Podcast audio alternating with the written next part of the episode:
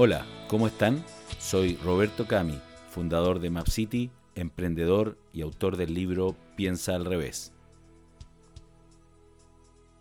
Te apuesto a que has sido infiel. Estoy seguro que aunque difícilmente lo vas a reconocer aquí, has sido infiel más de una vez en tu vida. Sigue escuchando porque te lo voy a demostrar. Una pregunta recurrente que me ha tocado escuchar desde siempre es si los seres humanos somos o no monógamos por naturaleza. Si pensamos que apenas el 3% de los mamíferos lo son, como es el caso de los cisnes o los papagayos, lo que parece ser es que la poligamia es una conducta generalizada en el mundo animal. Según una investigación publicada el año 2015 en la revista Biology Letters, las personas pueden dividirse en dos grandes grupos aquellos que buscan una relación de largo plazo y aquellos que quieren encuentros y relaciones más casuales. A diferencia de lo que podría pensarse, no hay evidencia concreta de que las conductas de los seres humanos en términos sexuales tengan un abanico de posibilidades, sino que más bien se comportan siempre dentro de estos dos grandes fenotipos comentados anteriormente, y esto es válido tanto para hombres como para mujeres. Pero si nos movemos al mundo del marketing, en donde los especialistas también han intentado descifrar el comportamiento de las personas en su relación con las marcas, nos encontramos con una situación muy similar. La pregunta que han intentado responder es si esta relación de los consumidores con las marcas es monógama o polígama. Trabajos recientes de marketing han encontrado que las personas se relacionan con las marcas de una manera espejo a como lo hacen entre ellas en un contexto social.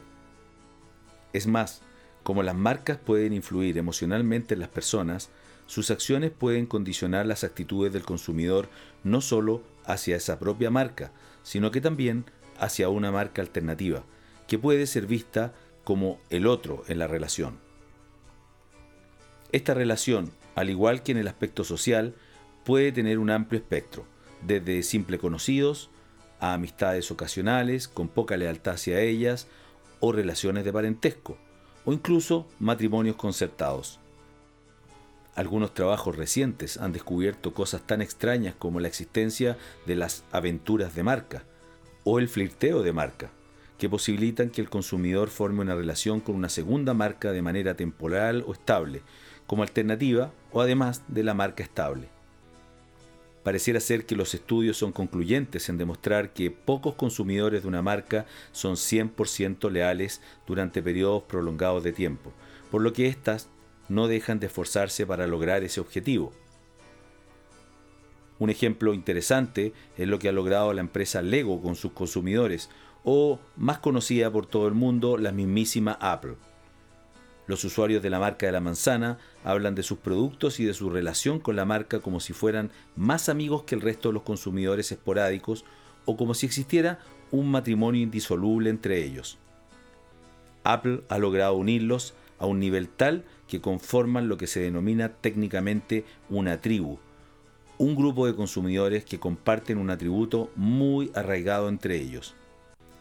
Pero no solo eso, ya que también definen un estilo de vida común y un sentido de pertenencia tan fuerte a esa comunidad exclusiva que su lazo es prácticamente indestructible. Es allí también donde pueden conectar con otros como ellos.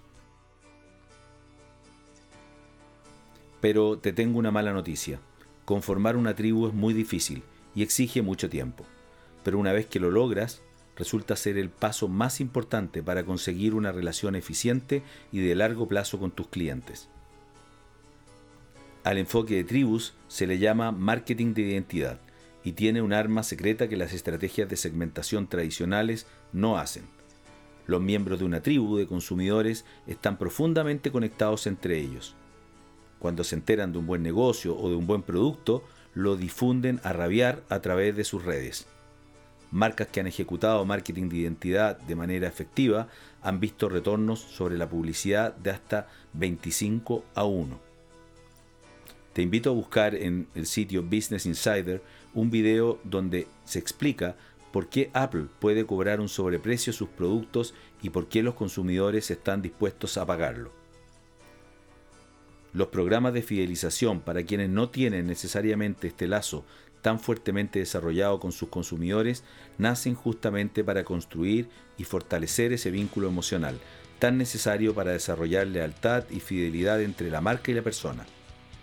Recompensar a las tribus de consumidores con ofertas o beneficios que tengan un significado para ellos les inspirará una fuerte lealtad. Sin embargo, no todos estos programas son exitosos ni logran el mismo efecto en todo el abanico de clientes que tienen. La mayoría de ellos son desarrollados en base a una clasificación de los clientes por categorías, lo que intenta identificar a los más rentables para cuidar de unos más que otros. Es aquí donde se debe tener especial cuidado en que aquellos clientes de mayor categoría y que creamos que a la vez son monógamos, no pierdan su estatus frente a la marca por razones externas a ellos, por ejemplo si se nos ocurrió cambiar las políticas de la marca, ya que este cliente es mucho más sensible y se resiente de manera mucho más fuerte a estos estímulos negativos que aquel que es polígamo. El problema es que no es fácil identificarlos. La simetría existente en la información que el cliente posee sobre la marca versus lo que la marca sabe del cliente, toda vez que la marca no sabe si el comportamiento del cliente es monógamo o polígamo, hace mucho más desafiante la labor del gerente de marketing en relación a sus estrategias de fidelización.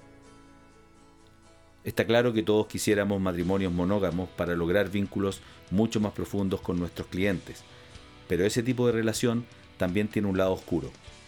Cuando se enfrenta a la más mínima señal de rechazo o de infidelidad de la marca, el cliente puede estar a un paso de separarse y romper los votos matrimoniales para siempre. ¿Y tú? Cuéntame si practicas la monogamia con alguna marca.